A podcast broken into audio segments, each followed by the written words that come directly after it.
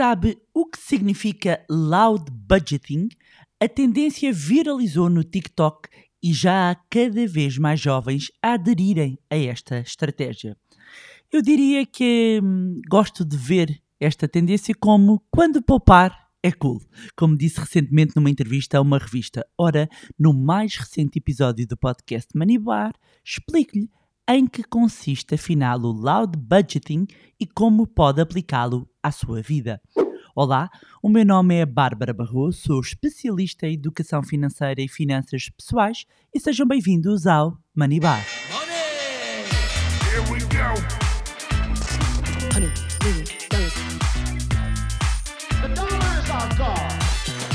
Go. Olá, meus amigos, como é que vocês estão? Espero que estejam todos bem e de boa saúde. E hoje vou falar de uma moda do TikTok. Não, não é uma dancinha, não é uma dancinha, tenham calma. É algo que está a viralizar nas redes sociais, que está relacionado com poupança e sobre o qual, inclusivamente, falei recentemente numa entrevista à revista Sábado.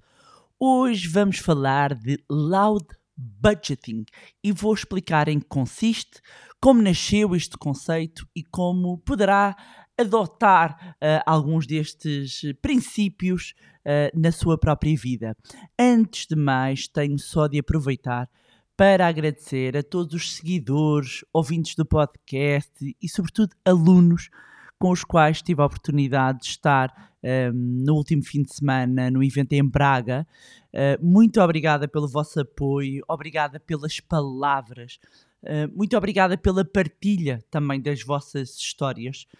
Efetivamente fico muito feliz por assistir às vossas conquistas, alunos que começaram do zero e que hoje têm poupanças de, uh, superiores a 50 mil euros, como disseram, alunos que já pagaram na íntegra as suas casas, alunos que hoje em dia têm planos concretos em casal e que estão mais alinhados do que nunca, alunos que partilharam comigo mesmo e entraram nas aplicações com carteiras de investimento com ganhos de 10 mil euros, alunos que conseguiram realizar sonhos e que hoje não só poupam e investem, como conseguem também viajar mais. Eu fico genuinamente feliz com as vossas conquistas e obrigado por me permitirem saber também destas vossas conquistas e partilharem comigo. E para aqueles que uh, perguntaram também naquele, naquele dia e têm perguntado sobre o custo zero à liberdade financeira e que também querem uh, mudar as suas vidas, querem também um dia partilhar uh, aqui as suas conquistas e começar a investir também de uma forma inteligente e com método. Se quiserem saber mais informações, nomeadamente quando iremos abrir as novas inscrições, podem encontrar o link na descrição deste episódio para se inscreverem na lista de espera e serem dos primeiros então a receber informação. Como eu vos estava a dizer aqui no nosso episódio de hoje, vamos falar então de um conceito que está a conquistar o TikTok e há já quem veja como uma tendência financeira de 2024. Este movimento loud budgeting, e a palavra loud de alto, não é? De falar alto e budgeting de orçamentar, é muito menos sobre o ter dinheiro e mais sobre não querer gastá-lo. No fundo, trata-se de estabelecer limites uh, financeiros e tornar os objetivos claros quando existe uma pressão para gastar. E foi um TikToker, uh, Lucas Battle, que cunhou aqui o slogan e brincou na altura e passa a citar: Desculpe, não posso sair para jantar, tenho 7 dólares por dia para viver. E a tendência é agora um movimento que é, tá, está a ser abraçado por vários seguidores de redes sociais, um, e que vem trazer aqui uma, uma transparência financeira, uh, vem trazer aqui este lado com, como eu também aproveitei para cunhar de poupar é cool, uh, levando a que haja aqui uma honestidade em falar sobre dinheiro e sem uh, aqui o constrangimento de, de, que é mau ou este associar que é mau poupar e que no fundo é o ponto de vista oposto do quiet luxury, não é? Do luxo discreto, as pessoas que optam por esse luxo discreto. E, e aqui na altura eh, este, este TikToker até falava de não é um não tenho dinheiro suficiente, atenção, é eu não quero gastar. Embora este seja um conceito que não é novo, não é novo, vem trazer uma abordagem de sinceridade e de partilha com os outros, o tal poupar uh, uh, como sendo cool, como eu uh, referi, e na essência o loud budgeting envolve partilhar abertamente as, as suas escolhas financeiras, as metas, as restrições que está a ter com os, com os gastos, com as despesas, com outras pessoas, seja em conversas pessoais, seja através de plataforma. E em vez de esconder estas preocupações financeiras, o loud budgeting encoraja-nos um, a abraçar, digamos assim, as nossas prioridades e comunicá-las de maneira clara e direta. Portanto, se tivéssemos que, de, que, resumir, não é? E dizer o que é, que é isto do loud budgeting, é no fundo uma estratégia financeira que coloca aqui os seus objetivos em destaque, não só para os amigos, como para a família verem.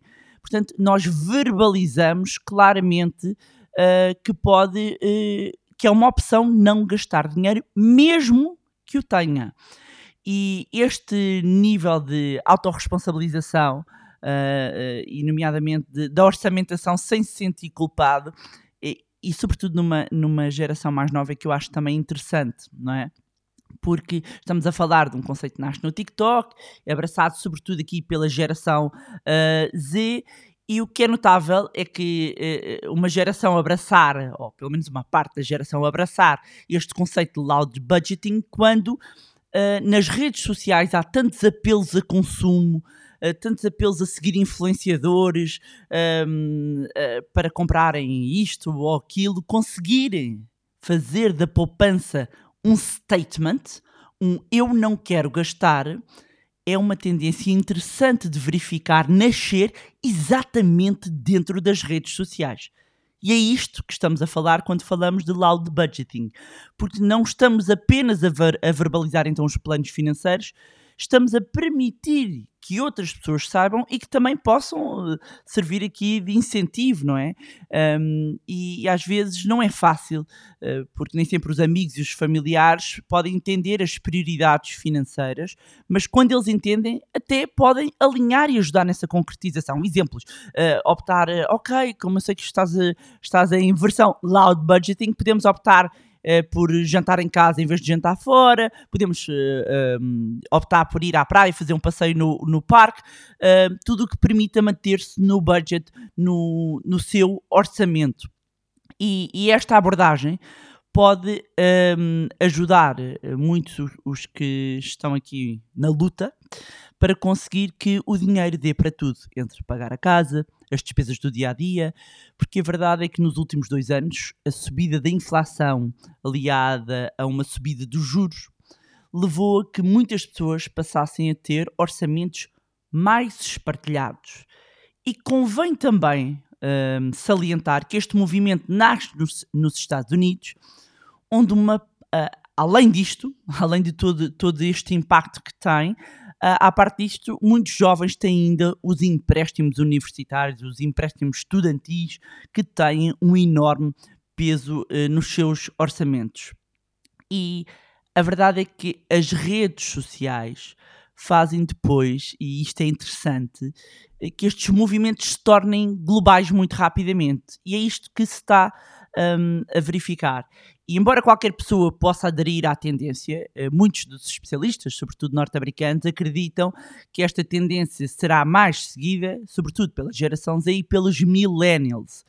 Eu diria, eu diria que em Portugal, além dos jovens, claro, uh, os mais velhos também sigam, aliás os mais velhos, as gerações mais velhas, têm muito presente essa cultura das prioridades, talvez também porque tinham muito menos apelos um, a consumo, não é? Se, se, se, olharmos conforme a idade de, do caro ouvinte que está, que está a ouvir este podcast, uh, seja os pais, seja os avós, seja os bisavós, uh, havia, havia há uns anos muito menos apelos um, a consumo. E, portanto, o poupar, o juntar e só depois de ter uh, o dinheiro é que se comprava, aliás, depois isto nos anos 90 em Portugal, até poderíamos, não vou, não vou entrar por aí, mas nos anos 90 em Portugal, com um bocado uma democratização do acesso ao crédito e o crédito que, o, o, que permite é uma antecipação de consumo, uh, com o desenvolvimento do marketing agora com as redes sociais, portanto nós estamos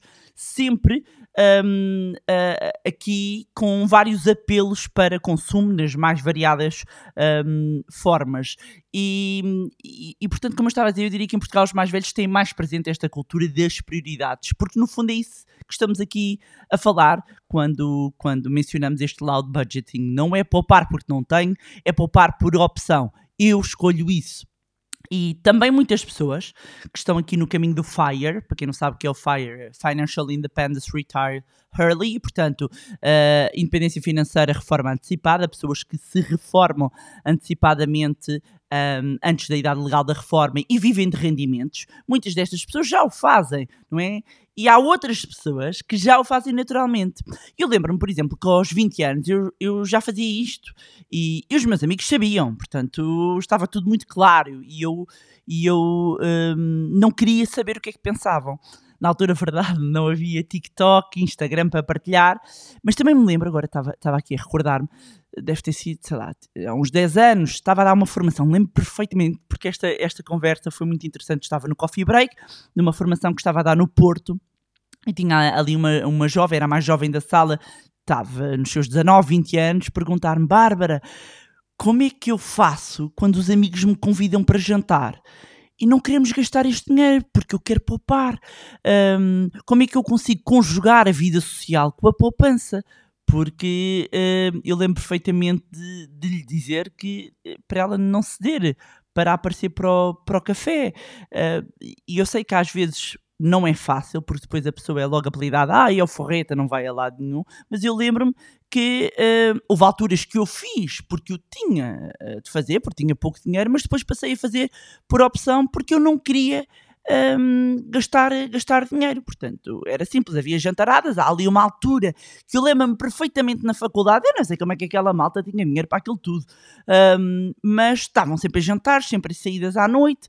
Um, eu também gostava muito de sair à noite, só bebia água, era verdade, era a condutora cool, uh, e portanto era uma opção era uma opção e eu sabia que queria juntar dinheiro, queria juntar dinheiro para, hum, para depois de um dia comprar uma casa. Na altura parecia muito careta, não é? Careta, pronto, sim, esta, até esta expressão é careta, não é? agora agora senti-me antiga. Uh, mas realmente não era nada cool uh, andar, a, andar a dizer que queria poupar, mas eu não, não tinha problema, eu aparecia, arranjava depois um, outras soluções. E quando falamos de dinheiro, há sempre muitos sentimentos envolvidos. Há pessoas que têm vergonha de dizer que têm tudo contabilizado ao cêntimo e que fazem orçamentos, cá está, porque, ai, o forreta, ah, está sempre a contar, lá, lá, lá, e a pessoa não quer isso, não é? Um, outros sentem vergonha por não terem tanto dinheiro quanto os seus amigos, quanto os seus pares, quanto os seus colegas, assim como há, porque também existe, quem sinta uma culpa extrema por ter mais dinheiro do que os outros. Isto é um, um fenómeno que eu também reparo muito, seja uh, em alguém que tem 20 anos, 30 anos, 40 anos, que é quando sente que basta não ganhar, se calhar, ou o salário mínimo ou o salário médio, basta uma pessoa ganhar mais de 1.200, 1.300 euros e já não abre a boca porque sente-se culpado hum, os ou os colegas ganham menos, ou porque é, é, a maioria das pessoas pode não ganhar isso e a pessoa sente-se na minoria. Portanto, isto depois uh, leva a um conjunto de sentimentos relativamente ao dinheiro. Aliás, é algo que falamos muito no, no curso, que é entender a nossa identidade financeira, entender porque, porque é que nos relacionamos da forma como relacionamos com o o dinheiro. E os nossos pares, um, e quando falo aqui os pares, a família, os amigos com quem nos damos, um, acabam por ter aqui uma pressão social muito grande. E um, quem está a aderir ao loud budgeting, no fundo, pretende transmitir que está tudo bem em não querer gastar e preferir poupar para algo que valorize mais, porque depois é assim, é importante entender que poupança é consumo futuro. Eu deixo de gastar hoje ou seja, eu guardo dinheiro para consumir amanhã. Há é aqui uma período. Eu vou estabelecer prioridades, não é? Eu não quero gastar nisto. Eu um, até poderia, poder-me ia dar ao luxo, e eu acho realmente notável nesta geração, uh, quem está a a este movimento, eu poderia me dar ao luxo, porque, volto a dizer, não é sobre não ter, é sobre não querer. Um, mas não vou fazer exemplos práticos, uh, só para entenderem uh, uh, aqui, fui também estudar este, este conceito para ver se, que novidades poderia haver, que é recusar convites para eventos mais caros, explicando que está a poupar, por exemplo, para uma meta específica, seja para uma viagem, compra de casa, partilhar os, os sucessos, os achievements não é? financeiros, por exemplo, conseguiu pagar uma dívida, um, está a investir na sua própria educação financeira, trocar dicas com amigos, com, com a, com a família. E, portanto, isto depois implica ter todo um comportamento que vá, um, que vá permitir um, que consiga poupar para, para os objetivos. E com isto dizer que há aqui três pontos fundamentais. Um, uh, para conseguir implementar, é estabelecer metas claras. E estabelecer metas claras é saber. Um, para o que é que está a poupar, está a poupar e quanto é que precisa de poupar, e hum, seja a viagem, seja a casa, um, seja uh, aquilo que, que, for importante para si, e um, estabelecendo essa meta e quanto é que tem de poupar para o atingir. Depois aqui, neste loud budgeting, ter aqui quase como um parceiro, um compincho, não é? Os amigos, uh, o grupo que seja no WhatsApp, seja, seja o, o, uma reunião que faz com os amigos, ou, ou o melhor amigo com quem partilha um, esses esforços e, e, e, que no fundo serve aqui como buddy, não é? Como parceiro e de incentivo também. Eu gosto muito de fazer estas analogias também até com o ginásio, não é? Às vezes quando, quando as pessoas estão em grupo e cada vez mais até se vêem pessoas a treinar em grupo ou vão andar de bicicleta ou vão correr, há sempre um dia que um não apetece tanto e então vai, vão puxando um pelo outro e vão partilhando e vão se inspirando. E depois um ponto importante que é saber que pode estar presente, isto numa resposta à pressão social, pode estar presente de outras, um, de outras formas e, e, e, uma vez que não quer gastar dinheiro, seja uh, em eventos, seja através de presentes que possa dar, um, portanto, haver outras formas e procurar outras alternativas um, que lhe permitam estar presente com os amigos e com a família. E, e, pronto, era isto que eu tinha para vos partilhar. Achei um conceito interessante um, e que, de facto, como está a ser um verdadeiro fenómeno nas redes sociais, um, eu quis partilhar também um, aqui. E digam-me se houver alguém que estiver em versão loud budgeting, partilhe também connosco. Já sabe que pode continuar a acompanhar-nos nas nossas redes sociais, Facebook, Instagram, LinkedIn, juntar-se também ao nosso grupo no Telegram.